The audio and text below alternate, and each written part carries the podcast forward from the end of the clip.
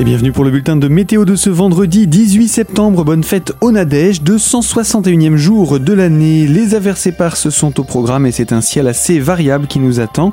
Avec alternance de nuages et éclaircies, un risque d'averses éparses est également au programme. Elles menaceront surtout dans le courant de l'après-midi. Le vent est orienté au sud-ouest, il reste sensible uniquement vers 30 km heure en moyenne sur l'ensemble du département. Côté Mercure, 7 à 9 degrés à l'aube, 15 à 18 degrés au meilleur moment de la journée. Le temps ne devrait pas s'améliorer demain samedi avec des averses qui menacent encore, euh, notamment durant la journée de samedi pour le week-end. Et euh, dimanche, euh, le soleil devrait avoir davantage de place. En tout cas, le temps devrait être un peu plus sec en pleine, tandis que sur le relief, quelques gouttes sont toujours possibles.